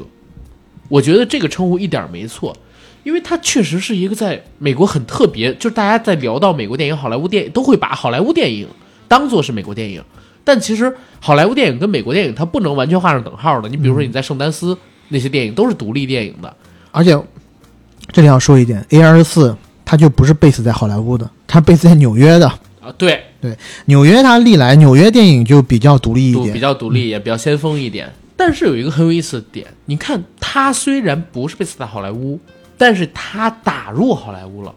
嗯，对吧？它已经深入到我们现在说好莱坞的最大、最核心的那个奖项上，奥斯卡里边去了，而且势如破竹一般的已经拿了很多部了。嗯就像刚才提到一样，如果你说八九十年代的时候，就是有没有什么哎能够让你眼前一亮的，那就是米拉麦克斯出的片子。那到了我们现在，可能就是 A 二四出的片子，对吧？或者说美国电影里边，我会比较期待于他们这个体系里边出产的。其他的越来越模式化。你就像去年，好像很多人都特别喜欢一部片子叫《困在时间里的父亲》。哼，啊，对，对那个片子我就觉得，嗯，还好吧。哥伦比亚那部电影我没有觉得那么好，反正安东尼·霍普金斯的表演当然很好 OK，但是它整体的概念啊什么的，并没有那么新。它是陈旧，但这个东西呢，我觉得呃跟我们的议题稍微有点远了啊。但聊一下也是可以的，就是电影已经发展一百多年了，它还剩多少新的东西给大家发掘，这是一个问题，是对吧？好莱坞没有创新能力，从两千年以后就开始有很多人在叫嚣，好莱坞你已经没有创新能力了，对对？或者说，就像你刚才提到一样，因为大家现在都有一个定式，你比如说写剧本，我应该看谁写的书；拍电影，我应该按照什么样的段式去拍。但是往往可能说这种东西，当形成了一套体系之后，它就会形成一套约束，这个约束要跳出去。但是有一个问题是，在这个体系里，大当大家都是按照这个体系来行事的时候，你不按照这个所谓我们约定俗成的体系来做，没错儿，你有多少机会可以出来？而且谁会给你这个机会？对，对吧？而且大众也已经认可这套模式了。你要跳的话，你就必须得非常天才，你要能成功才可以。对，没错。不成功，那你就死得很难看嘛，嗯，对不对？所以说这两个导演还真的是蛮有意思的。最近几年我发现一个事儿，在美国电影，尤其是 A 二四，它厂牌里边有好多优秀的华裔导演，是真的。嗯，你看，别告诉他，对吧？米纳里其实好像也是一个亚裔导演。然后我们现在看到的这部电影，其实它也是有亚裔导演参与，或者说华裔导演参与的。之前《瑞士军刀》也是他做的嘛，而且好像华裔或者说亚裔群体、电影人群体啊，开始形成了一股在好莱坞的势力，嗯，对？吧？希望他们未来能越做越好。就是这批势力呢，可能以现在我们看到的单关，啊、也也也叫单，单 对，然后你知道在啊呃台湾的海报上面，它有一句宣传语叫“好棒棒丹丹导演”，因为他是两个导演都叫丹嘛，对吧？丹尼尔·施奈特和丹宽关嘛，好棒棒丹丹导演又一力作。笑死我了，哥。好，然后除了这个之外，我我也这个片子还有一个值得提的地儿，嗯我觉得是杨紫琼哎，嗯，我觉得这个戏杨紫琼演的还真的挺好的，而且我自己觉得单关他在之前接受采访的时候说的一句话，我我印象很深，就是他在三月份接受美国媒体采访的时候，他说过一句话，说好莱坞浪费杨紫琼太久了。不应该让她在现在这个时间才做真正的女主角，然后为她量身定制一部戏，也不应该是在现在这个时间。她已经六十岁了。就我听完这句话，我是觉得这个导演侯爷，然后再有一个，我也是替杨紫琼感到开心。真的到她这个岁数，保持这个体能，然后保持现在这个身材，然后能出演这样类型的电影，而且迎来自己事业的，我觉得应该是第二春吧。而且不光是这部电影《摘金奇缘》。当时他就也已经演了一个很重要的角色，而且未来吧，大家还可以看到在《银河护卫队》里边杨紫琼她的更多的表现，因为《银护二》的彩蛋里，杨紫琼啊，然后史泰龙啊，他们已经出现了，作为这个老牌儿的银河护卫队上一代的老年版的银河护卫队出现了。我是觉得在好莱坞勤勤恳恳打拼的亚裔的演员里边。如果你说是女演员，杨紫琼真的是独一份的，因为她还不是像刘玉玲那样的原生美国人，她也不能算是移民，她就是马来西亚裔的，在好莱坞混的女演员。现在是法国永久居民。呃，因为她男朋友不是那个七十四岁的一个法国的摄影师还是啥吗？不，我不太清楚啊，这个 这个八卦我不太懂。啊，OK，因为我我是这两天看杨紫琼的时候，有人街拍什么她跟七十四岁法国男友牵手，然后等等等等的，我忘记了。反而她呢，肯定是现在混得最好的华裔的女演员。但是我们再回过头去看一看，我们这几位曾经在好莱坞也算是风光过的华人的男演员，尤其是中国的演员，成龙，章子怡都不说男性了吧，就章子怡，然后包括巩俐老师、嗯，周润发老师、哎，李连杰我要利用王晶的话来反驳你，啊。周润发不是个卡哎，他跟李连杰比，他不是个卡哎，他在好莱坞，周润发老师当年如果《安娜与国王》能爆火，他应该算个咖，但可惜没火。他之前那几部什么防弹武僧啊什么的，那都赔的底儿掉了。雪人未冷，是对吧？防弹武僧不是说不赔不挣吗？啊，反正以王晶的话，呃，反正以王晶老师的话就是，他不是个卡哎，在好莱坞确嗯、实，他跟李连杰比，他不是个卡哎。好莱坞不需要他这样的演员，甚至我觉得啊，就是发哥在好莱坞其实影响力还不如日本的那个渡边谦。不是说他之前因为在好莱坞的一些工作，反而拒掉了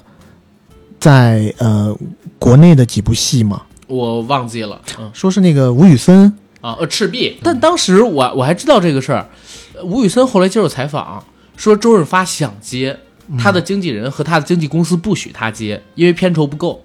他要五百万美金，但是吴宇森他们给不了，嗯，好像只能给到三百万，最后就只能换成张丰毅了，演演曹操。我听说是之前已经谈定了，嗯是在开机前一天还是开机的当天，啊人家告诉他不能演，所以再找到别人过来临时顶替。啊，那就是可能吴宇森老师说了点场面话，嗯对吧？但是这是发哥，然后李连杰老师呢，就最近这些年因为饱受甲亢的困扰，然后可能修佛了，天天玩天珠去了。是。然后前两天我看他上那个《鲁豫有约》，前两年嗯他还说了几句话，然后鲁豫没敢配字幕，你知道吗？啊，他说自己不是之前在拍《霍元甲》的时候从那个呃台子上边摔下来嘛，说好多毛细血管摔了。他说有一次在闭关的时候，嗯，到了山谷里边，到了这个山洞里边闭关的时候，呼吸不过来了，被弄下来。结果呢，他说“闭关”这俩字儿呢，根本就没有打出字幕来。我告诉你，那个事情我我也看了那期节目，他闭关的地方是我一八年我也去学佛的地方，色达武明佛学院在那儿，那个是三千九百米的地方。他说他不是，他是他应该是感冒还是什么高反了。嗯你想我一八年去的色达，那个时候我去色达我要怎么去？坐飞机到成都，凌晨三点转那个藏族人开的陆地巡洋舰，开十四个小时开到。他遇到这个事儿应该是五六年前吧，嗯就是一八年的五六年前，大概一二一三年。对，他唯一的那个交通工具也只也就只有汽车，然后从他那儿开下来，开到最近的一个县城也要开个两三个小时，一直处于缺氧状态。我记得当时他讲的原话是说，他当时在车上跟那个司机说让他快一点，说你要是能快点赶到，让我怎么样，让我吸上那口氧。他跟别人讲说，在当时那个情况下，别人只要但凡能给我一个氧气袋，我吸上我我给你一百万、两百万不是问题，但是当他吸上第一口氧的时候，缓过来以后，他就把这个念头给打消了。他说，但是人家讲的是非常诚实的哈，是是，就是说人性就是这样。对你缺的时候你才想要嘛，对，对吧？然后我们再看到成龙大哥，成龙大哥其实从环游地球八十天失利之后，就相当于是从好莱坞把重心又迁回到了中国大陆，嗯。然后在中国大陆拍了几部电影之后，又去好莱坞拍了一部，呃，啊。也不算屡败屡战，啊，他是十二生肖之后才开始不断的败，也也不是也不是说不断的败，十 二深陷泥潭。十二生肖之后，其实这大哥啊，正经还挣了几部钱呢。铁道飞虎卖将近六亿，英伦对决卖五六个亿，然后那个功夫瑜伽卖十几个亿。他真的是从功夫瑜伽之后嗯，就卖的不行了。我还记得当时他接受采访说，现在是一个高峰来的。大兵小将居然能卖一点八亿，一点八亿啊！当时他的声音特别大，跟李静啊还是谁，嗯在什么非常近距离说这个事儿。但真的，你然后你回看他好莱坞作品，一零年代之后，先是有一个《邻家特工》嗯大烂片，对吧？然后《邻家特工》之后，《绝地逃亡》算是一个中美合拍的片子，超大烂烂片。绝地逃亡那个片真的，维尼哈利你都可以去死一死。我不如接着看《蠢蛋搞怪秀》，你知道吗？然后再到后面，《英伦对决》算是成龙大哥这十年来好莱坞体系的片子里边拍的不错的，北美票房也还可以。是但是最近这几年，就是他在大陆跟好莱坞都没有好片子，据说未来可能会有尖峰尖峰时刻的续作。《尖峰时刻四》是吧？嗯一直都说从零八年就开始说剧本在筹拍写，关键现在还有人愿意给成龙两千万美元加百分之十五的全球分红吗？你想什么呢？这不钱了吗？《尖峰时刻四》如果出，我觉得也是一个中等成本的这么一片子，不可能再高了，嗯对吧？因为号召力都确实不一样了嘛。人家勤勤恳恳的，我觉得我们现在缺少这种勤勤恳恳的，愿意在一个市场里边好好努力的。当然，我们本身自己也做的不够好嘛，国内市场都没有做好。你看成龙大哥最近几部片子，我太痛心了，你知道吗？天天流眼泪，为他哭。然后，然后说回这个电影，这个电影刚才我们不是说到这个场景吗？就是名场面或者牛逼的场面，各自提了几个，还有没有要补充的我觉得他有两个名场面，我要补充一下。啊？有一个就是我们其实刚刚讲了，就是这两个导演可能没有正经学过科班的一些对。电影剧作方面的知识，但是他一定看过大量的电影。对对对，就在这个电影里面呢，有两个场景我自己特别喜欢，嗯。有一个是模仿《二零零一太空漫游》啊，最开始那几个星星香肠手、在那儿热狗手。啊，对，在这部电影里面是那个星星是在一个平行宇宙里，嗯。一在一千万年以前有两只星星在争斗，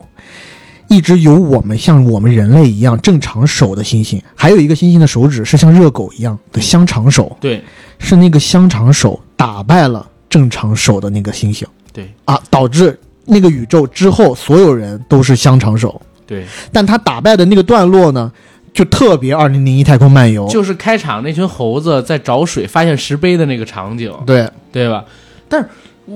也不能说逻辑了，我这一段我觉得实在太离谱了。怎么可能？你那个香肠手怎么可能？关键是啥？他发展到后来就用脚趾头弹钢琴啊，用脚趾头去摸人脸啊，怎么样的？他那个里面其实还有一段让我有点生理不适的，就是哦，大黄酱，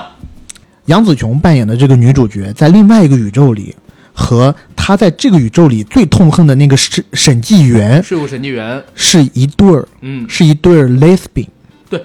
但这是你恶心的点吗？不是，是他们两个开始做的时候，他们两个做的那个片段就是互相把自己的香肠手塞到对方的嘴里，然后在就是愉悦的巅峰的时候，会从香香肠手的手指头的指头上喷出蛋黄酱还是芥末酱。蛋黄酱跟番茄酱，对，那个我是觉得有点恶。而且不光是他俩，是那个宇宙里边所有人，因为他在看那个电影的时候，同样一部电影啊，嗯。印度电影，他在主宇宙里边自己这个宇宙里边看的时候，就是俩人正常接吻，然后在那个宇宙里边看的时候，那印度电影里边也是伸手互相吃，手。然后也是吐出蛋黄酱，那个确实是有点恶心的，他还好，只是吮吸，啊。没有把那个手指给吃了。咬掉，对，哦天啊，那那个我是觉得有点有有点点过了，有点过了。有点过了，啊、还有另外一个场景我很喜欢的，就是在另外一个平行宇宙里，杨紫琼是一个电影明星，嗯，呃，杨紫琼这个女主角是个电影明星，对。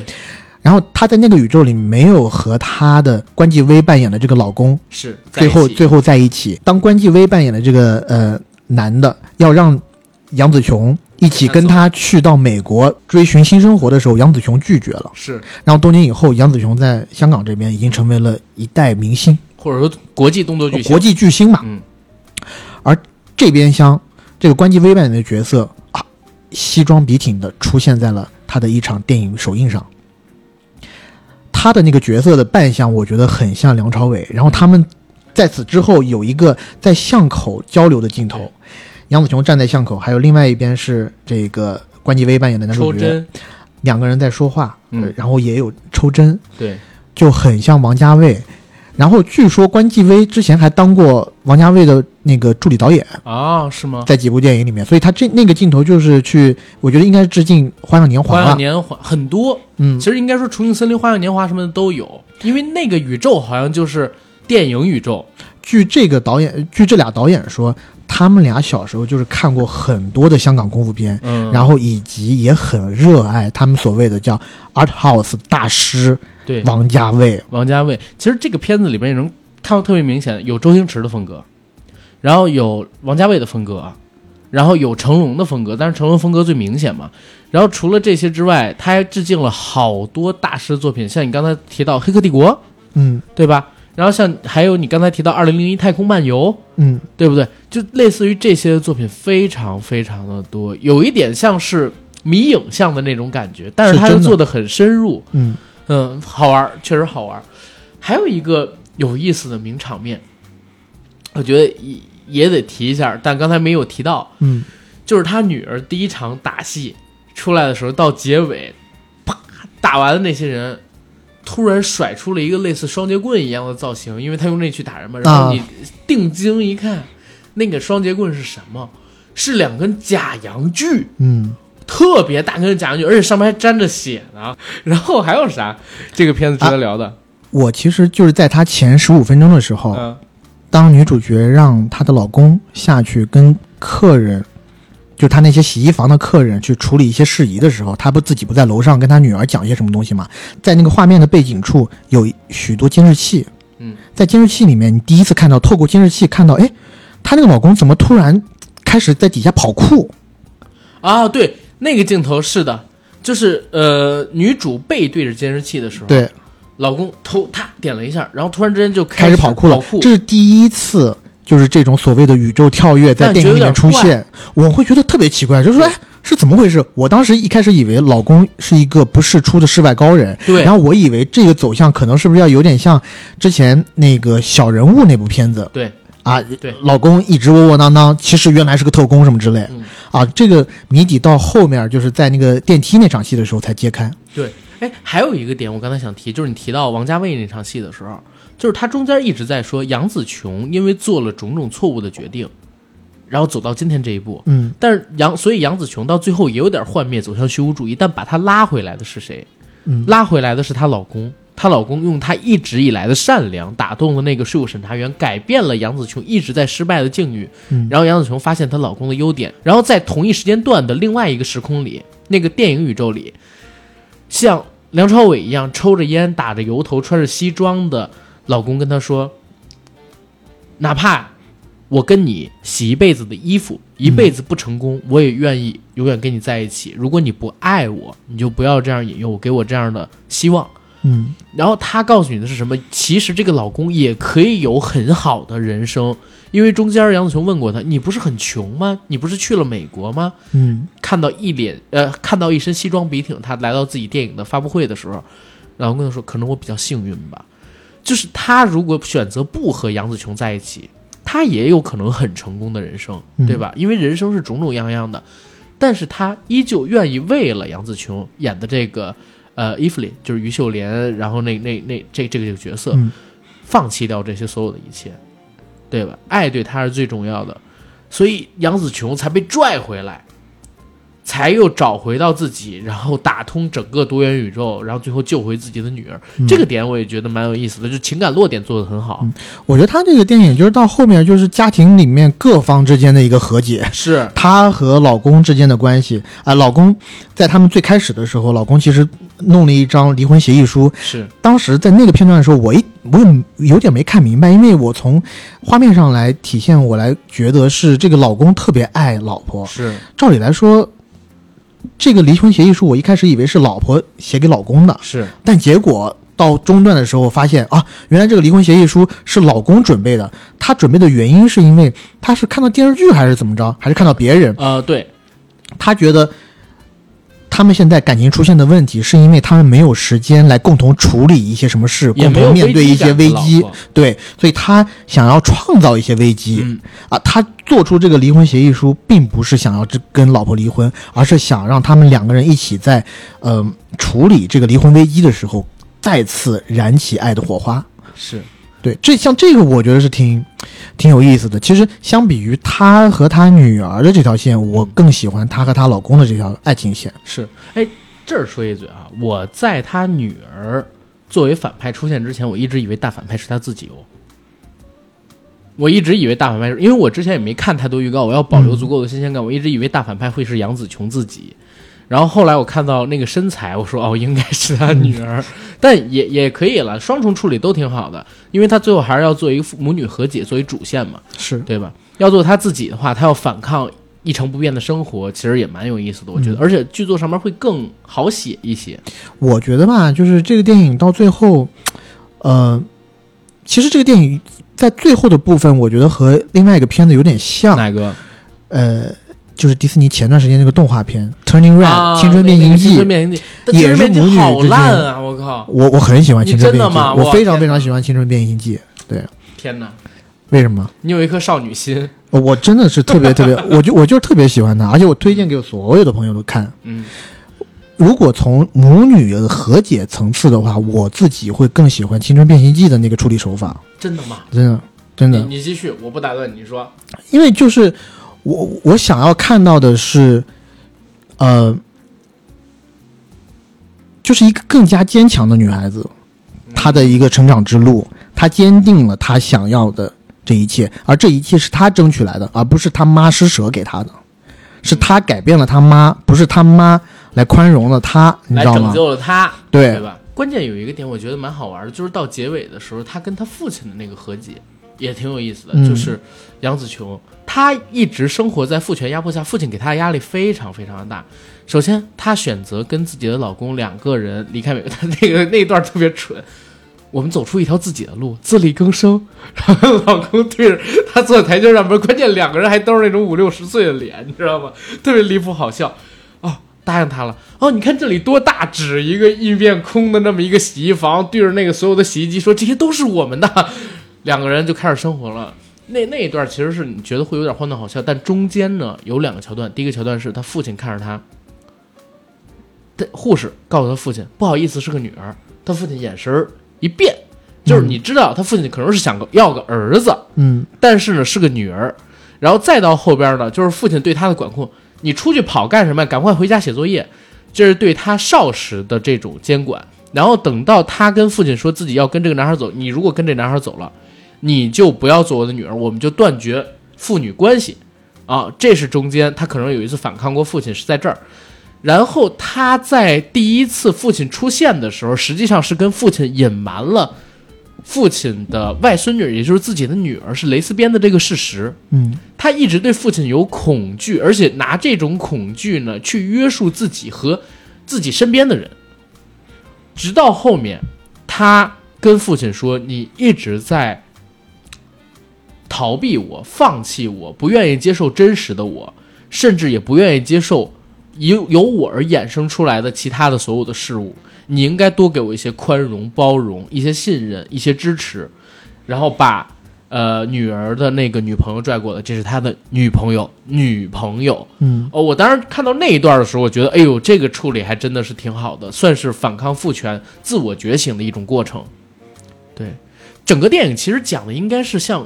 送给中年人的中年女性的一封情书。现在来看，它其实讲的一直是杨紫琼的一个觉醒的故事，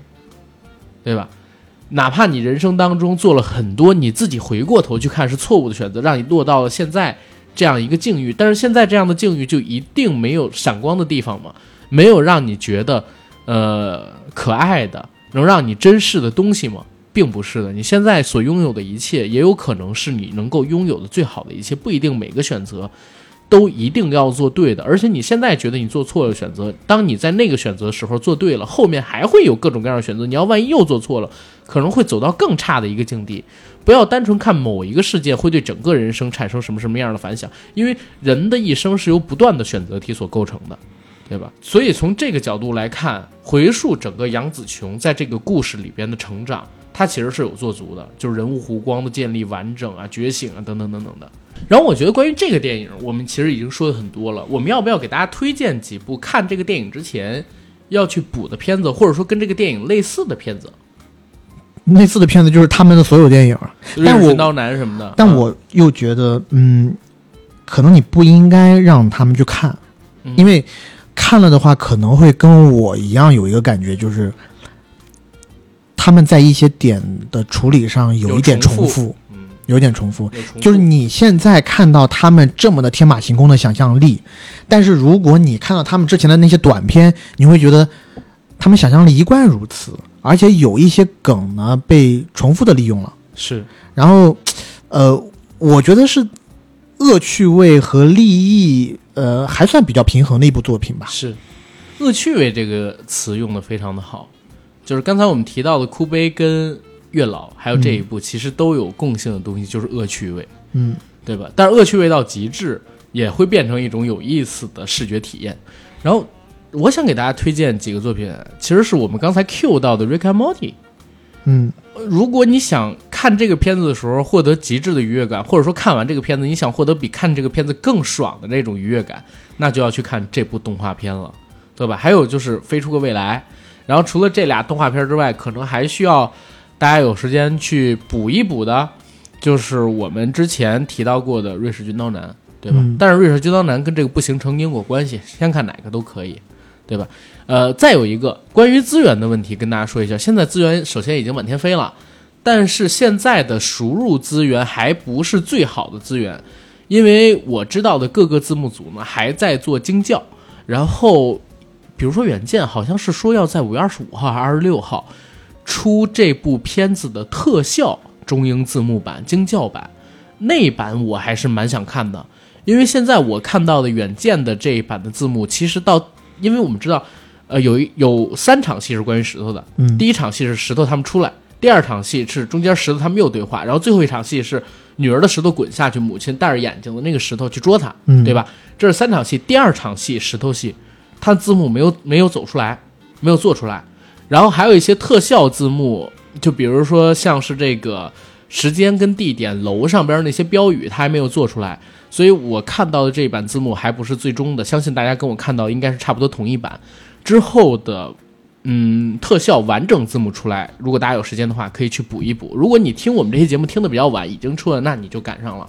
对吧？你可以在第一时间就有一个比较好的体验，而且我还是比较推荐原件字幕的，因为比如说当时我们提到那个乔巴图巴卡这个所谓的最终反派的名字的时候，其实在左上角他做的出版唯一字幕里边就已经有注解了啊，啊，所以大家有时间的话选字幕选择这款，别的就没有什么了吧？我觉得关于这部电影。嗯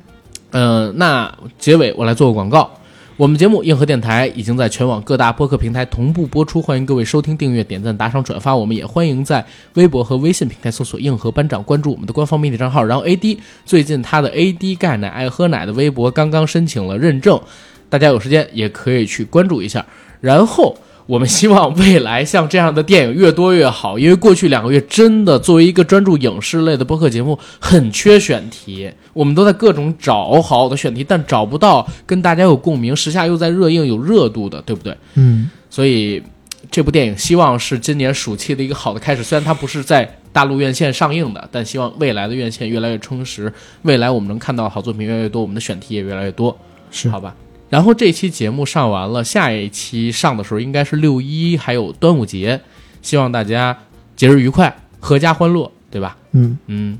然后谢谢大家，我们这期到这儿了。谢谢。